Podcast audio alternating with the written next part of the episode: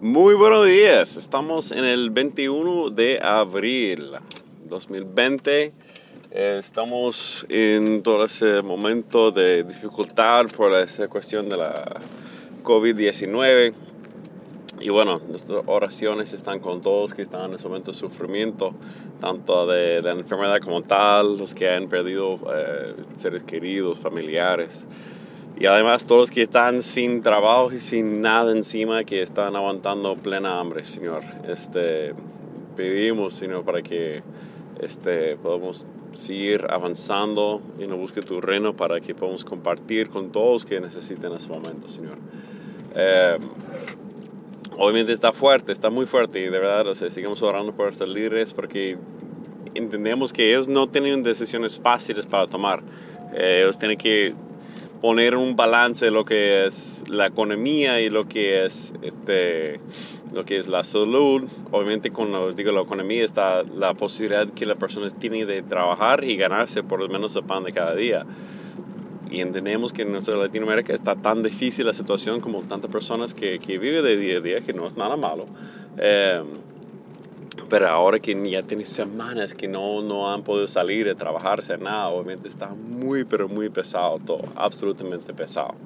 Y es, muy, pero muy fuerte y nuestras oraciones están con todos y, eh, sabemos que, que está, uff, no es fácil para nada, pero bueno, estamos pendientes tratando como apoyar tanto que podemos.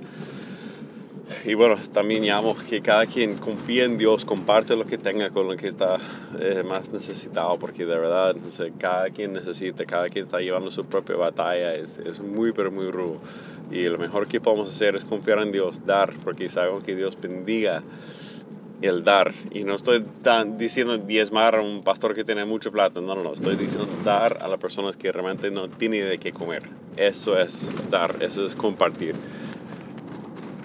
Vamos a hablar de eso precisamente hoy porque estamos terminando el tema de los fundamentos, los básicos. Esa lista de seis este, temas que sale en Hebreos 6, siendo el arrepentimiento de obras muertas, la fe en Dios, la doctrina del bautismo, la imposición de las manos, la resurrección de los muertos y por final el juicio eterno. Ayer hice ese podcast en inglés y yo me quedé barrado, no puedo pensarlo. No, no sé de qué pasó. Este, pero ya, hoy los tengo, gracias a Dios. En la semana pasada estamos examinando lo que era el juicio, eh, en el sentido de cómo la historia comenzó con el juicio, nosotros comiendo de ese árbol del conocimiento de bien y mal. Y eso nos dio la posibilidad de juzgar fuera de lo que Dios juzga. Y como eso realmente puso en trayectoria toda nuestra eh, historia de la vida humana. Ahora, vamos a llegar a finales, vamos a investigar sobre ciertos conceptos sobre ese juicio final, específicamente cómo está presentado en el Nuevo Testamento.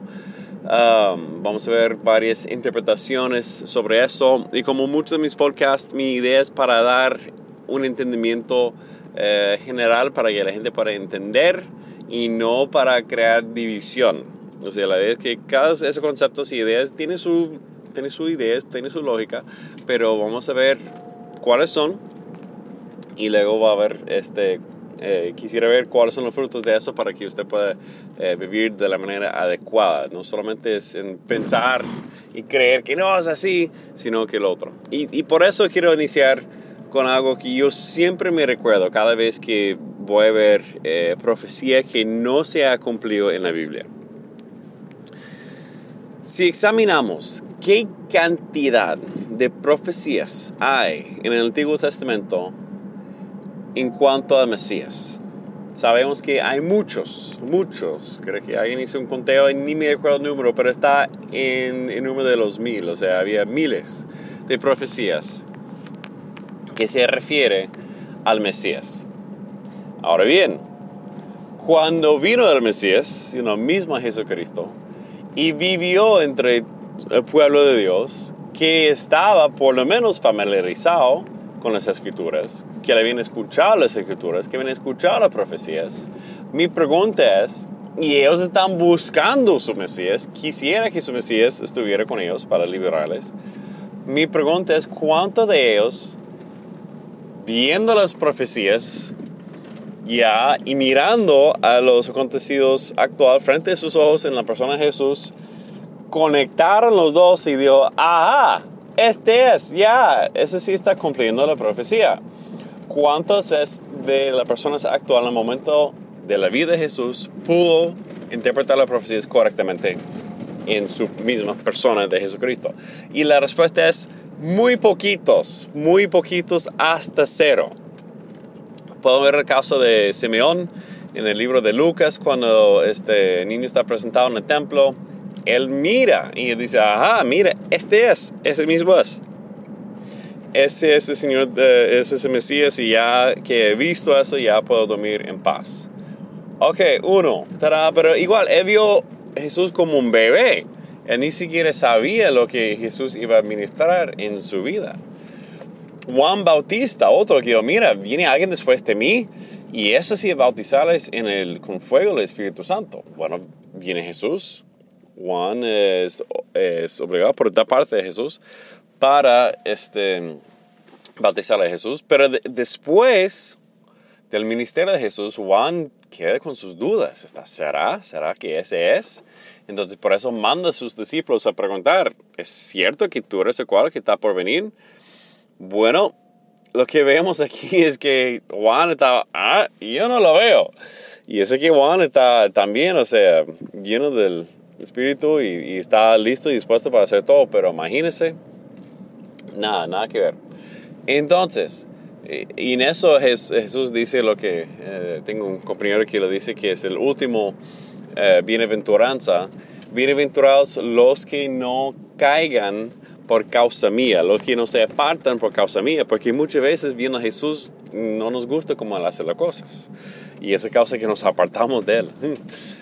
Pero bueno, con todo eso lo que quiero decir es que es muy, pero muy, pero muy probable, en mi opinión humilde, que toda esa profecía que veamos, tanto en el Antiguo, Testamento que no se ha cumplido, tanto como en Apocalipsis que no se ha cumplido, tanto en el misterio de Jesús que no se ha cumplido, esas cosas que están por venir en los finales de los tiempos, es muy probable, en mi opinión, que esas cosas van a ocurrir y nadie se va a dar cuenta. Ahora bien, hay ciertas cosas que van a pasar que todo el mundo va a darse cuenta que eso está así, pero Dios en su grandeza, en su gloria. Él es tan bueno en esconder las cosas, pero los demuestra justo después. Miren, no viste tal y no viste tal y tal. Ay, sí, con razón. Ah, ¿cómo? Ah, imagínense. No, eso sí era. Claro, ¿cómo no lo vi? Dios, yo creo, va a hacerlo de esta manera. Pues cuando uno llega a ver esas profecías, tiene que leer y entender, esa es una cosa que Dios va a cumplir en su manera, en su modo, y la verdad es muy poco probable Em, que yo realmente voy a poder comprender cómo él lo hace. Bien, pero bien sabemos que lo va a hacer de todos Ok, y eso me da la humildad que yo no puedo decir definitivamente, no, Dios va a hacerlo así porque es así, punto, porque así lo veo y ya. No necesariamente, no necesariamente. O Dios va a hacer lo que va a hacer. Y Él ha dicho y al final la cosa vamos a entender bien cómo hizo. Muy bien pues vamos a tener algo de humildad cuando veamos esas profecías. Porque tristemente, esas son cosas en la lista de los básicos, la resurrección de los muertos, juicio eterno, y ahí podemos caer en tantas divisiones y discusiones, tristemente. Eso es algo de los básicos, no es algo que nos debe dividir, más bien debemos estar unidos en eso, pero estamos muy divididos, porque la verdad es, hay muchas maneras en que podría cumplirse. Y toca mantener eso con la mano abierta, ofrecida delante de Dios para que Él realmente nos bendice con lo que Él nos quiere bendecir. Ok, bien, comenzamos. Juicio eterno. Ah, voy a comenzar con el, el, campamento, el grupo donde yo comencé eh, como cristiano, eh, que es el grupo del... Eh, ay, miércoles, ya me está yendo mi mente otra vez de ese, ese concepto donde cree que Dios ha dividido tiempo en varios tiempos, varias épocas. Y eso quiere decir que hay varias maneras en que Dios va a actuar según la época histórica en que nos encontramos. Esas son las disposiciones y se llama dispensacionalismo. Yo no puedo decirlo, perdón. Dispen, dispensación, perdón, ya se me fue mi, mi español. Dispensationalism en inglés. Bueno, entonces, en esa creencia eh, vamos a ver que muchas personas referente al juicio, vamos a enfocarnos en el tema del juicio, creen que hay tres o posiblemente dos juicios como tal. Y antes que se me olvide, cabe destacar que sí, hay, hay, varios juicios que presentaban en la Biblia, pero muchas veces en el mismo Apocalipsis, antes que refiere al juicio principal, muchas de las cosas que están pasando en el Apocalipsis eh, ellos están diciendo que esos son los mismos juicios de Dios también. Entonces, eh, pero nadie habla de eso, tranquilo. Ok, entonces, vamos con la primera. La primera presenta la manera en que se encuentran en la Biblia. Vamos con el juicio de la separación de las cabras y las ovejas, y ese se ve en Mateo 25. Y en ese juicio es el cual que eh, Jesús está sentado en su trono, porque más adelante en, en Juan 5 vamos a ver que toda autoridad para juzgar ha sido dado al Hijo. Si alguien va a juzgar, es el mismo Hijo, más nadie. Ni siquiera Dios ni Espíritu Santo va a ser el mismo Jesucristo, nuestro Señor y Salvador, que va a juzgar a todos.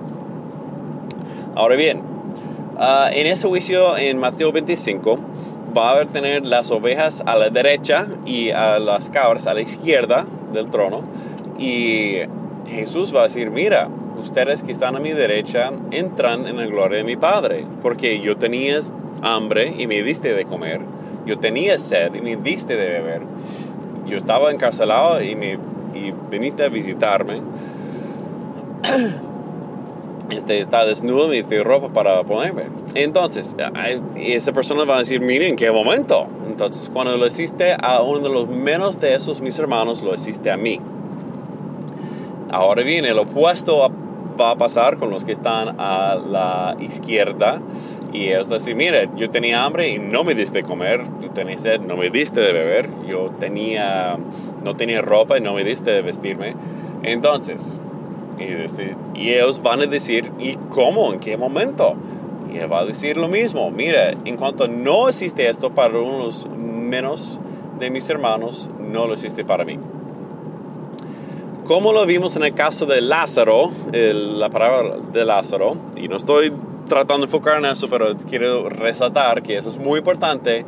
Si eso fuera la única cosa en que vamos a ser juzgados, o fue la única cosa en que, que podré determinar si vamos al cielo o infierno, es decir, en cuánto generosos somos a la gente más necesitada. Ahora bien, sabemos que nuestra salvación como tal es más que solamente eso. Tengo que tener fe en, Jesús. Eso es fundamental y eso es como ya respaldado por todo el testimonio bíblico. No obstante, esa fe tiene que demostrarse tiene que vivirse del modo que uno está dando a la gente que está más necesitado. Porque vamos a ser juzgados en base a eso también. Entonces, la pregunta es, ¿tu fe realmente es fe o solamente es una creencia eh, que no tiene ningún efecto sobre tu vida y tu acción para compartir con la gente que más lo necesita. Entonces, eso es el juicio de las ovejas y las cabras. Seguimos y vamos a ver que en 1 Corintios y también en otra parte de Corintios vamos a hablar de ese juicio de la silla Dema Ahora bien, tal vez no he escuchado eso, pero yo, yo he creado con eso y si va a buscar en internet hay mucha información sobre el juicio de la silla Bema. Y eh, yo no voy a criticar aquí, voy a presentarlo, pero lamentablemente hay personas que de verdad no saben leer, solamente saben repetir lo que han escuchado y eso es peligroso yo digo lo mismo, mi hija eh, está en primer grado y él lee una línea que tiene cinco palabras y mete siete. ¿Por qué mete esas otras dos palabras? No, porque mi mente lo pone ahí. Error, hay que ver lo que está ahí. escrito, no, no de lo que tú crees que está escrito. Entonces, vamos a ejercer algo de la lectura crítica cuando llegamos a, a interpretar la Biblia. Hay que leer lo que está ahí lo que, y evitar lo que creemos que está ahí. Y eso es un caso ejemplo de eso. Ok, la silla Bema. En 1 Corintios, Pablo dice, mira, todos vamos a ser juzgados como tal por esa silla Bema. Es decir, todas nuestras obras van a ser pasadas por fuego. Si hemos construido con oro, con plata, con piedras preciosas, eso va a pasar por fuego y llegar a otro lado. Mientras que otros han construido con madera, con heno, con paja, y el fuego va a destruir todo eso. Entonces, vamos a ser salvos, pero salvos como uno pasando por una, una llama. Es decir, que estamos pasando por una hoguera, que no estamos pasando bien, sino estamos este, siendo quemados en el mismo proceso de, de ese. Ahora bien, otra vez, yo resaltaría que muchas de esas obras que de oro, de plata, de piedras preciosas, eso es una cosa que estamos haciendo para amar a nuestro prójimo, a compartir con ellos en nuestra necesidad. Yo sé que estoy dando eso duro, pero es necesario eso, hermanos. Eh, entonces, vemos que ese juicio va a ser un juicio sobre las cosas que hemos hecho y no, porque todas nuestras obras van a ser juzgadas. Excelente. Y lo que Pablo llama a esa silla de juicio de Cristo, es decir, esa silla bema, como se ve en el idioma griego. Ahora bien, ah, ese es donde falta la, lectura crítica. Muchos van al griego y dicen, mira, mira, yo conozco griego, pues yo sé que más de lo demás. No necesariamente. El ejemplo, la silla Bema. No, esa es la silla que usaron en los Juegos Olímpicos primeros, o sea, los originales, y ahí daban la corona de victoria a la persona que haya ganado la victoria en el evento. Y ellos lo premiaron a personas en ese momento desde la silla Bema. Pues significa que desde esa silla solamente vamos a recibir recompensas por todas las cosas buenas que hemos hecho. Y punto. Solamente es una silla de premiación. Pero hermanos, qué pena, pero eso es un error.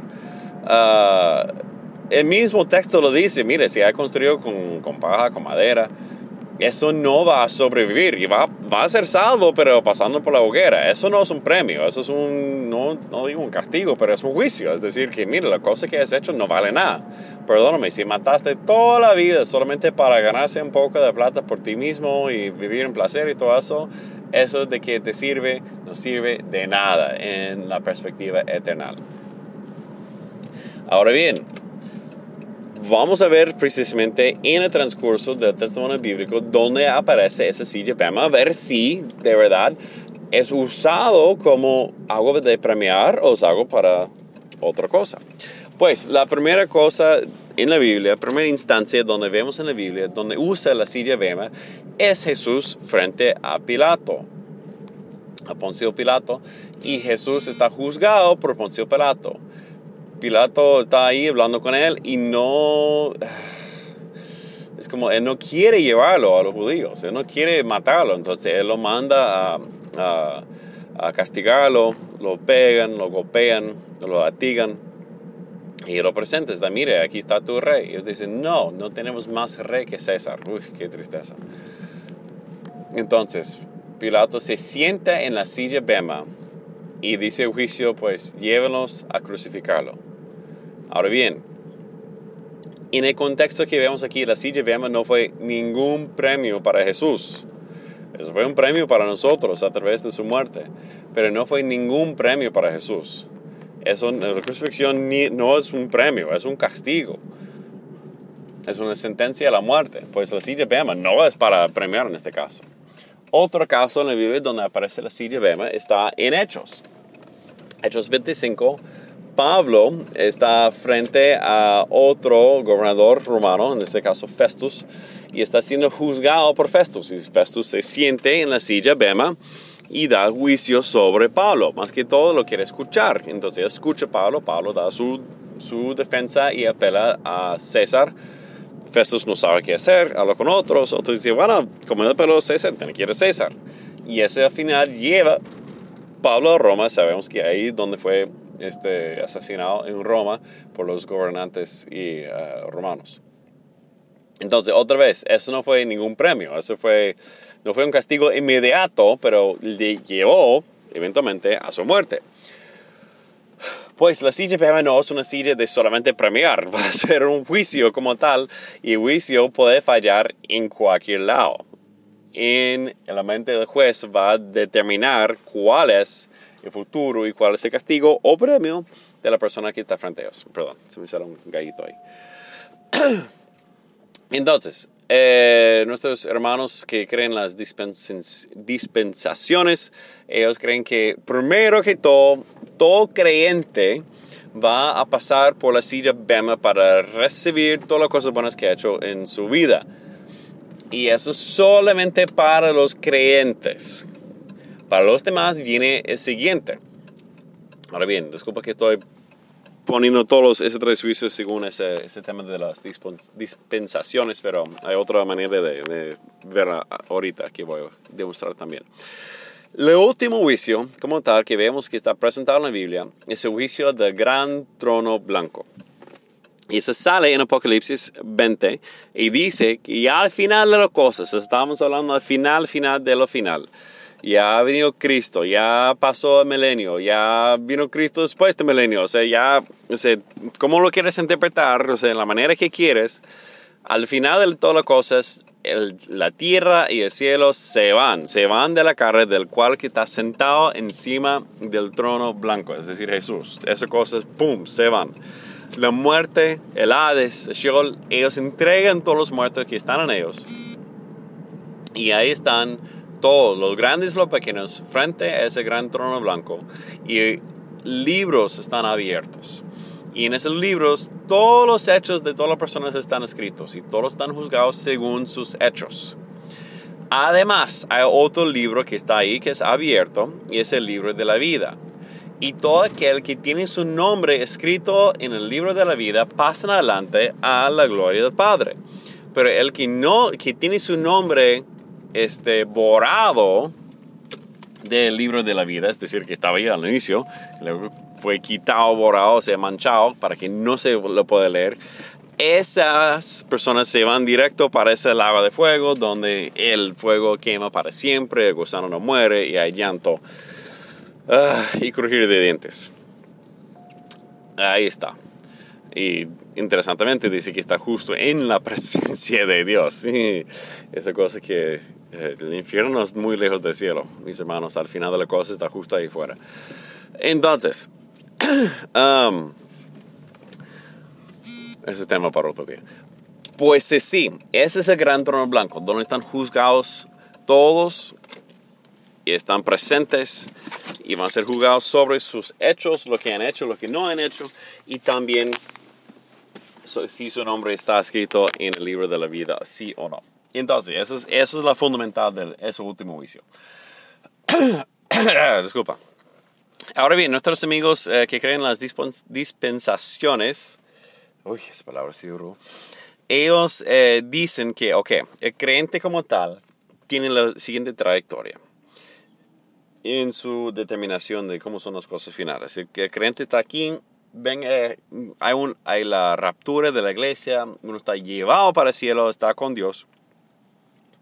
Eh, pasa ese momento de la tribulación, después de la tribulación recibe lo que es el juicio Bema.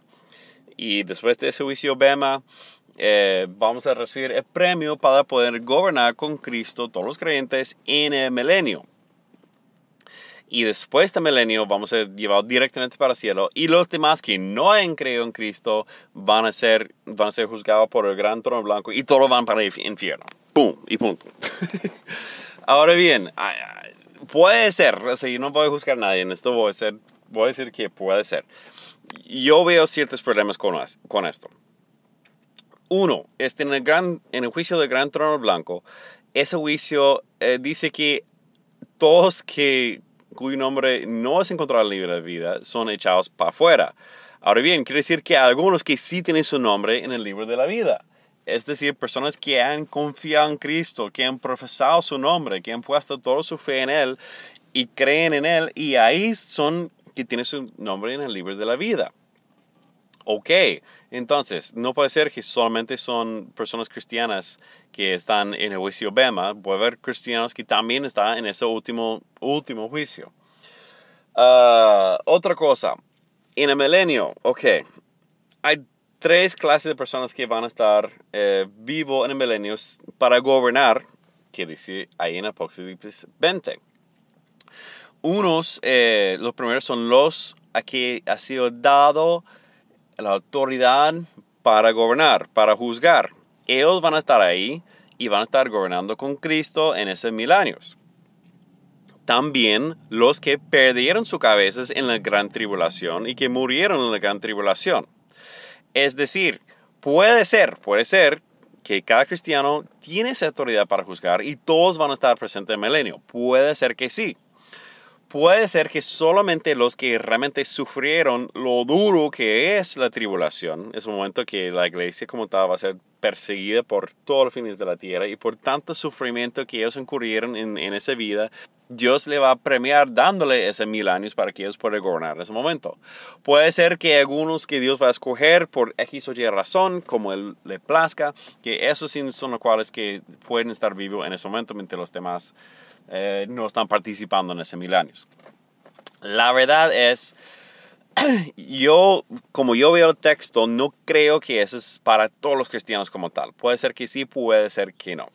Um, eh, yo creo que también entra ahí lo que la parábola en Mateo 25 antes de, del juicio de las, de las ovejas y las cabras, donde habla de que, mira, esas personas reciben talentos y al final el maestro vuelve decir, ok, encárguese de 10 ciudades. Puede ser que esas son 10 ciudades en que se va a encargar en el milenio. Puede ser, eso es una interpretación, no estoy diciendo que es la definitiva, pero seguro que hay personas que no han hecho nada, solamente escondieron lo que Dios le había dado, no trabajaron base de eso y ellos no van a poder gobernar nada, ellos no van a participar, lo siento. Tal vez sí van para el cielo, pero uh, o sea, no van a poder participar en esa cosa.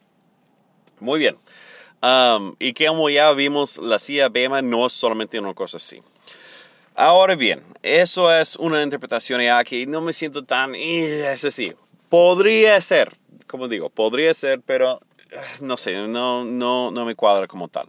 Y la verdad es, voy a serles sinceros, cada vez que, que, leo Apocalipsis yo saco conclusiones distintas, y es la verdad. Y, yo sé que Dios va a hacer que todo eso funcione en su tiempo.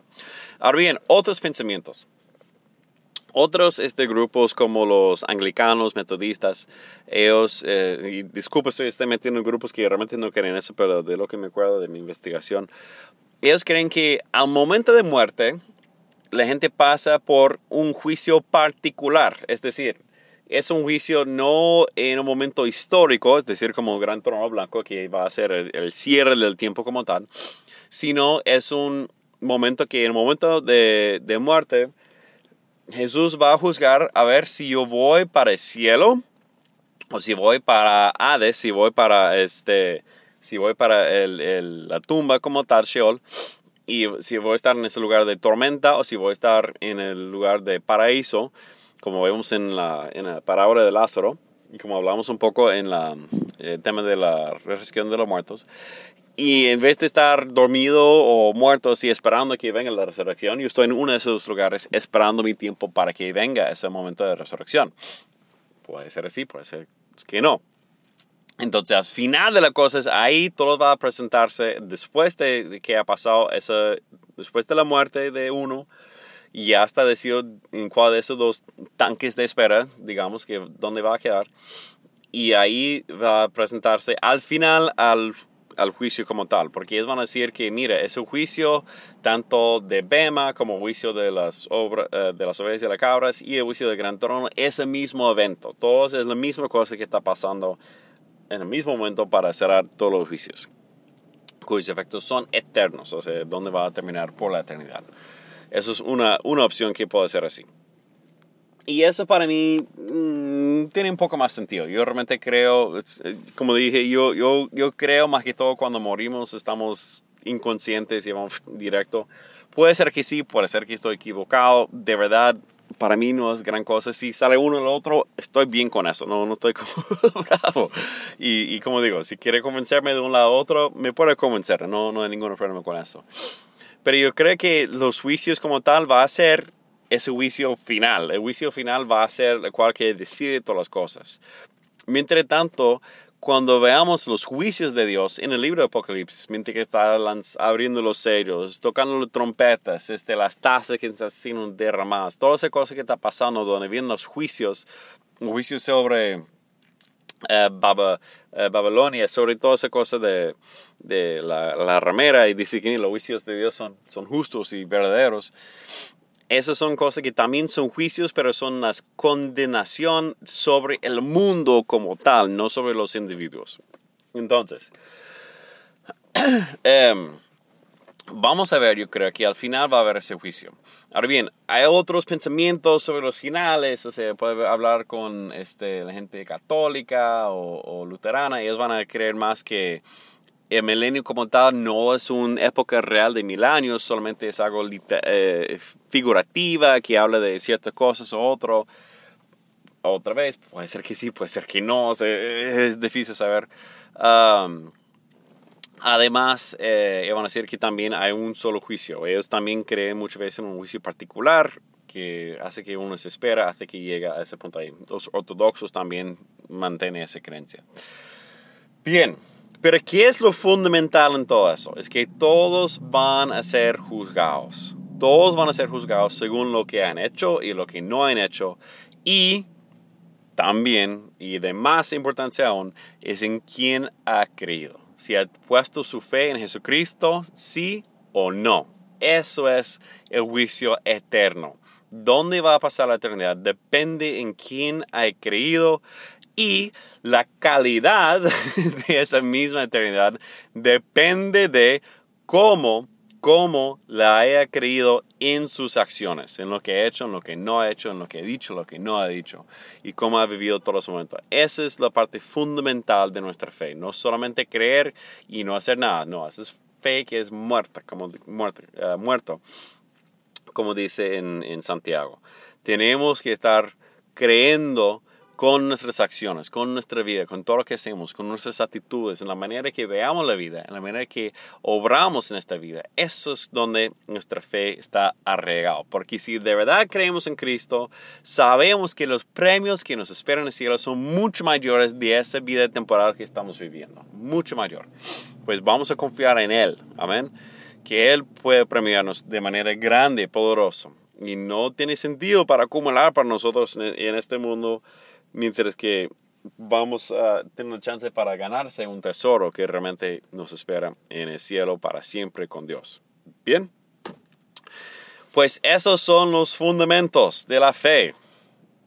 Vamos a ser juzgados, vamos a ser revividos de entre los muertos. Eh, vamos a imponer las manos, vamos a dar con nuestras manos, vamos a, compartir el Espíritu Santo, eh, pedir la sanidad de todos que están alrededor de nosotros. Vamos a, vivir de nuevo y demostrarlo a través de, ese bautismo. Vamos a, ¿qué? arrepentir de las obras muertas y vamos a tener esa fe en Dios que realmente es el sello de todo eso. Muy bien. Hemos concluido esa serie de los fundamentos, los básicos. Espero que les haya de mucha bendición. Eh, comparte sus ideas conmigo, por favor. Me, encanta escuchar sus pensamientos de vuelta. desde aquí, yo voy a dar un bono en la semana arriba, puede ser dos semanas, eh, en cuanto al Día del Señor, porque eso no está en la lista de los básicos, ni creo que debe estar en la lista de los básicos, pero es algo que Dios ha puesto en mi corazón para hablar, que me ha mostrado ciertas cosas y, me estaba como llevando ahí. Puede ser que estamos en los tiempos finales, puede ser que no, quién sabe, pero de todos modos, eh, ese tema del Día del Señor es algo muy ligado tanto como juicio y la resurrección de los muertos. Y, quiero aclarar ciertas cosas ahí porque es muy, pero muy importante. Y una cosa para notar en esa lista de los básicos, no entra el tema de la salvación. No está ahí.